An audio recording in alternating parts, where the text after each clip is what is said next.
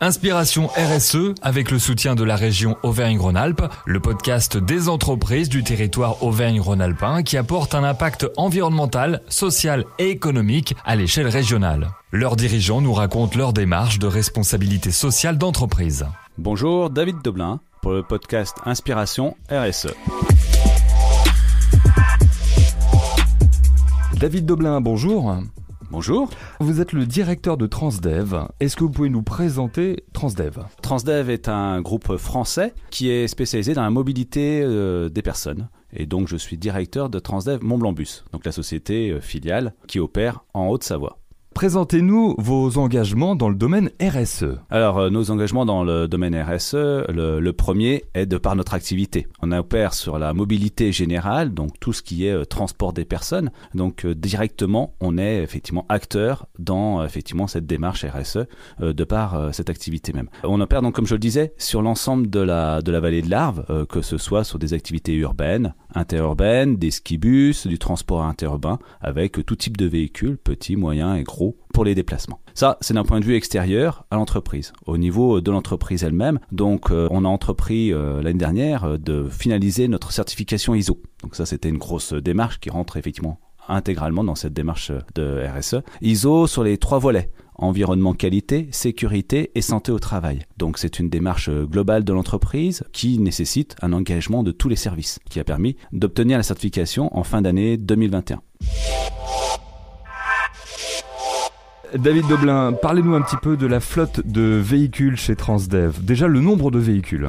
Alors, au sein de Transdev euh, Mont Blanc Bus, on a 135 euh, véhicules qui tournent sur l'ensemble de nos activités. Sur ces 135 véhicules, on a tout type de capacité. On peut distinguer par leur capacité et par leur type de motorisation. Donc, en capacité, on va de véhicules 9 places, des véhicules 22 places, midi-car, midi-bus, et puis des véhicules, des bus euh, qui sont généralement autour de 80 places, voilà. Et puis, on a des cars donc la différence entre le car et le bus, c'est que le car, on voyage assis, et le bus, on voyage, on peut voyager debout. Le bus sert en réseau en urbain, donc quand on est sur des collectivités, le car peut permettre d'accéder euh, en montagne et sur des lignes qu'on appelle interurbaines. Voilà au niveau du parc. Au niveau des motorisations, donc aujourd'hui on a tout type de motorisation au sein de, nos activités, allant effectivement euh, de la motorisation euh, gazole, thermique comme on dit, en Euro 5 ou Euro 6. Hein. Maintenant voilà, on n'a plus que ces, ces véhicules-là. Et on a de plus en plus, on est en train de développer des motorisations gaz qui répondent à nos contraintes de demande de puissance, d'autonomie et puis de particularité en montagne avec euh, effectivement des reliefs assez importants, des variations climatiques aussi importantes. Donc ça, le gaz répond.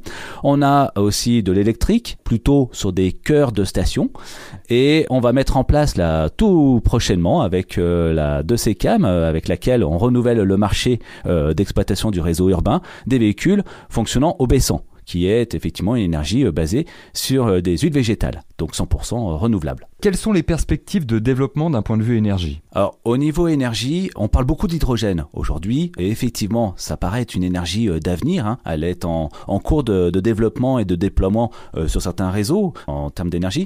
Néanmoins, c'est une énergie qu'il faut encore faire évoluer et euh, sur laquelle il faut avoir encore un petit peu d'attente, voir un peu comment ça va évoluer.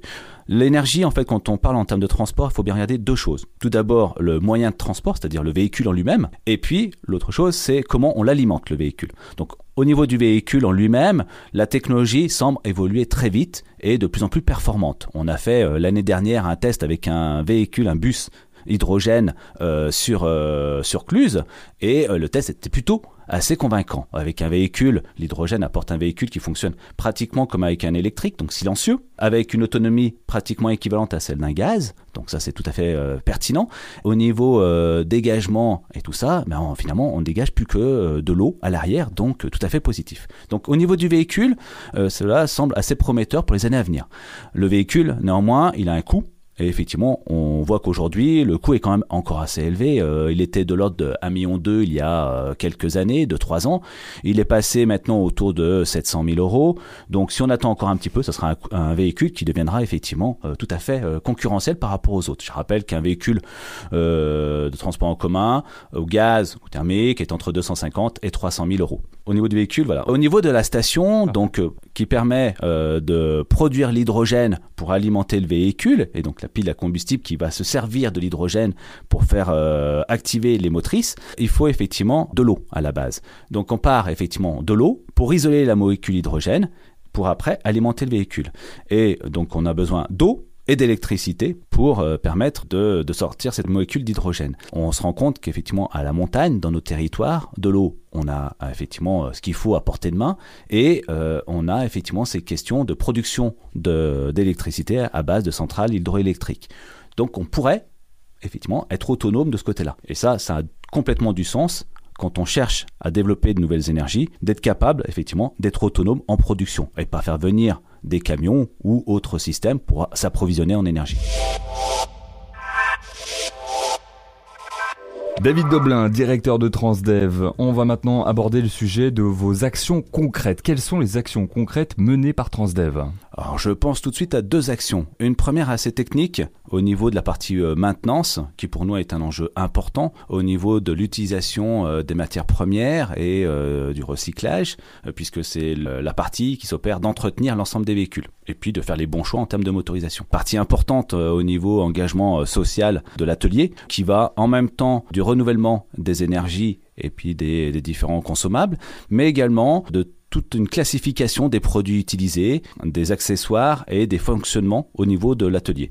Donc euh, toute cette partie-là a été mise en place avec euh, tout un accompagnement de documents, de procédures euh, pour l'ensemble des mécaniciens et des carrossiers dans le cadre de leurs fonctions. Ça c'est un premier point. De façon beaucoup plus concrète, on, utilise des produits particuliers pour effectivement nettoyer les moteurs, tout ce qui est utilisation des huiles. il y a un processus par rapport à ces produits allant de euh, où on se procure ces produits jusqu'à effectivement qu'est-ce qu'on fait de, de ces produits quand on les euh, des huiles par exemple, comment on les récupère et comment après on fait le suivi de, de, de ces matériaux pour euh, montrer une démarche complète allant de, la fourniture jusqu'à ben, qu'est-ce qu'on fait avec ces huiles usées. Alors le deuxième point, je le verrai plus sur une démarche sociale vis-à-vis -vis du recrutement. On sait qu'aujourd'hui, une des grosses difficultés sur la vallée et pour beaucoup d'acteurs de la vallée, c'est le recrutement recrutement et on a mis un accent tout particulier sur euh, effectivement le recrutement des saisonniers. Donc on a une activité fortement saisonnière. Notre effectif triple pendant la période d'hiver, donc euh, pour tout ce qui est activité de skibus et activité en montagne. Et on a mis en place tout un processus d'accompagnement euh, des saisonniers qui vise à effectivement faire de, nous une société avec un engagement vis-à-vis de ces saisonniers. Donc allant de toute la démarche en amont de recrutement avec effectivement tout ce qui est travail avec les différentes, euh, avec euh, différents partenaires avec lesquels on peut travailler, allant euh, en même temps avec les ACDIC, ANPE, partenaires sociaux et également en termes de formation avec des contrats de professionnalisation par rapport à ça. Et puis euh, jusqu'à la démarche effectivement d'intégration au sein de l'entreprise, où on a une semaine où on intègre ces, salariés pour leur présenter le réseau, l'entreprise, le livret d'accueil, qui prennent en considération là où ils vont être pendant les cinq mois qui vont venir. Et puis tout au long de la saison, euh, en essayant de trouver une dynamique d'entreprise et une dynamique qui reste accueillante pour permettre de les fidéliser et de pouvoir renouveler euh, l'expérience les saisons qui viennent, soit l'été, soit l'hiver. David Doblin, vous parliez des collaborateurs. Comment le sujet est partagé en interne dans la stratégie de l'entreprise avec les collaborateurs? Alors, il a été partagé en amont de la démarche de certification ISO, puisque c'est une démarche qui englobe tous les services de l'entreprise et forcément qui implique tous les collaborateurs de l'entreprise. Donc, pour présenter un petit peu la démarche, dans une période qui était pourtant euh, pas si évidente que ça, puisque c'était en amont de la préparation de la saison d'hiver, donc beaucoup de communication. On est épaulé par des personnes, euh, effectivement, dont c'est le métier et la fonction au sein, au sein des équipes Transdev, donc ils sont venus nous, nous accompagner et nous expliquer l'objectif et comment travailler tous ensemble par rapport à ça.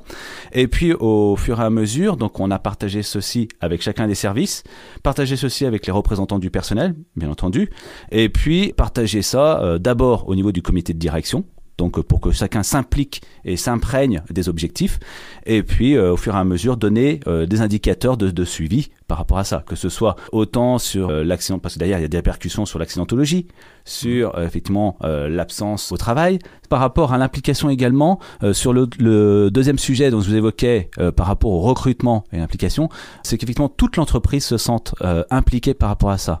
Cette problématique et cette difficulté de, recrutement, puisqu'on le retrouve au sein des conducteurs, mais également au niveau de la partie mécanique, également au niveau de la partie encadrement. Aujourd'hui, on cherche un certain nombre de personnes pour rejoindre nos équipes. Et eh ben, c'est toute l'entreprise qui doit être imprégnée. Ça, c'est pas uniquement le service RH euh, chargé du recrutement, mais ça joue derrière au niveau de la partie marketing commercial, puisque derrière, on a des clients qui attendent effectivement une qualité de service au niveau du transport. Ça joue également au niveau de la partie mécanique, euh, parce que derrière, ben, euh, si on n'arrive pas à recruter, ben, forcément, ça aura des incidences sur le respect du matériel. Et puis sur la partie opérationnelle directe, puisque si on n'a pas assez de personnes, eh ben, c'est les autres qui vont y pallier, et forcément, ça a des impacts sur l'ensemble de l'entreprise. Et donc, vis-à-vis de l'externe, pour évaluer ces démarches au niveau euh, sociétal, au niveau de l'entreprise, eh ben, on on le verra dans les prochaines années si au niveau du recrutement et au niveau des différentes démarches, eh ben, est-ce que l'entreprise a une image euh, on a réussi à améliorer notre image et puis est-ce qu'on arrive à compléter nos effectifs comme on en a besoin? C'est-à-dire euh, récupérer euh, pour les saisons prochaines en hiver entre 80 et 110 saisonniers sur l'ensemble de nos centres, et puis en été entre 30 et 50 saisonniers. Est-ce que vous sentez que toutes ces démarches RSE que vous faites au sein de l'entreprise Transdev, ça peut être une motivation clé pour venir travailler chez vous? Alors je pense qu'en fait, elles se mettent en place progressivement ça prend du temps de se sentir euh, impliqué par tout ça. Je pense qu'il faut qu'on communique davantage sur tout ce qui est mis en place pour pouvoir encore mieux le valoriser. Mais je pense qu'au fur et à mesure, effectivement, ça commence à être porté par les différents collaborateurs au sein de l'entreprise. Et après, il faut que ça vienne rayonner vis-à-vis -vis de l'extérieur. Je pense que dans les prochains mois et années, on pourra rebondir dessus. Alors marque employeur, je la ferai plus à travers effectivement euh, le groupe Transdev, hein, euh, qui est un groupe euh, français spécialisé dans la mobilité, qui est leader au niveau européen et puis même international sur la mobilité, et qui est reconnu pour justement ses actions dans le cadre effectivement social, environnemental, par effectivement des réflexions sur les énergies nouvelles, je pense notamment à tout ce qui est développement d'hydrogène ou d'autres démarches dans le cadre de la mobilité, puisque la mobilité est au cœur de, des démarches au niveau environnement et puis euh, développement euh, dans toutes les régions et toutes les, tous les environnements, euh, quels qu'ils soient. Est-ce que toutes ces évolutions d'un point de vue technologique font également évoluer les personnes en interne dans l'entreprise Il y a des formations? Tout à fait, effectivement. Avec ces évolutions technologiques, ben, les personnes doivent évoluer, être accompagnées, être formées par rapport à ça. Si on revient sur le gaz, le gaz nécessite des adaptations au niveau des locaux L'atelier doit être conforme pour pouvoir entretenir les véhicules au gaz, avec effectivement euh, des évolutions en termes de ventilation, puisqu'on sait que le gaz monte et va se stagner en haut de l'atelier, donc on a besoin effectivement de pouvoir après l'évacuer. L'atelier doit évoluer avec ventilation, chauffage, euh, mise aux normes de la partie électrique en fonction des normes ATEX. Donc une évolution des locaux des infrastructures, et puis bien sûr un accompagnement au niveau des personnes. Euh, les personnes vont être formées et habilitées pour pouvoir entretenir euh, ces, nouveaux, ces nouveaux véhicules, puisque la motorisation est différente de celle thermique, donc avec des contraintes différentes. David Doblin, directeur de Transdev, avec nous pour ce podcast Inspiration RSE. David, comment voyez-vous l'évolution de votre secteur, votre entreprise, donc Transdev, dans les années qui viennent face aux différents enjeux écologiques? Je dirais qu'on a de la chance, puisque dans la mobilité, on est pratiquement au, cœur du débat euh, sur la transition énergétique, puisque un des chantiers euh, premiers pour travailler sur euh, le développement durable, c'est la mobilité. Et donc on se doit effectivement d'apporter des solutions qui sont cohérentes par rapport à ça. Et encore plus, je dirais, dans notre environnement euh, de montagne euh, avec ces enjeux-là. On se doit, nous, en tant qu'opérateur de transport, être force de proposition. Alors force de proposition sur les véhicules, on en a parlé, euh, sur les moyens de pouvoir, et force de proposition sur les solutions de mobilité, c'est-à-dire l'offre transport. Comment est-ce qu'on peut proposer des services de transport regroupés ou en commun, comme on dit, à plusieurs, performants, permettant de, de, que tout le monde se pose la question de laisser la voiture à domicile et de prendre effectivement ces transports en commun.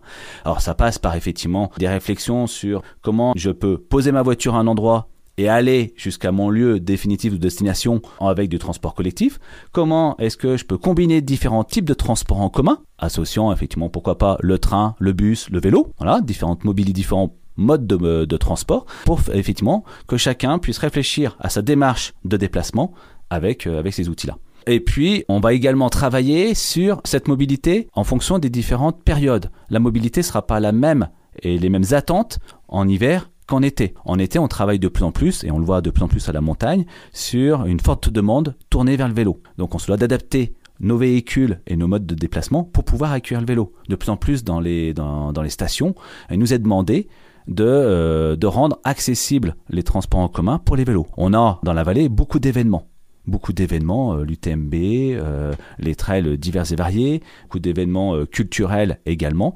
Et pareil, eh ben, on travaille dans ce cadre-là pour proposer des solutions de mobilité globale avec des parkings relais et puis après des navettes permettant d'aller sur l'ensemble de ces événements. Donc ça fait partie effectivement des réflexions et sur lesquelles on travaille autant avec les collectivités qu'avec l'ensemble des acteurs pour trouver des solutions. David Doblin, directeur de Transdev. Merci David. Merci beaucoup vous. Et je vous laisse le mot de la fin. Donc merci à tous. Et puis euh, surtout, n'hésitez pas, si l'activité euh, mobilité vous intéresse, n'hésitez pas à venir euh, nous rejoindre. Nous pouvons effectivement vous accompagner sur des démarches de formation, de reconversion sur cette activité qui a un bel avenir devant elle. Bonne journée.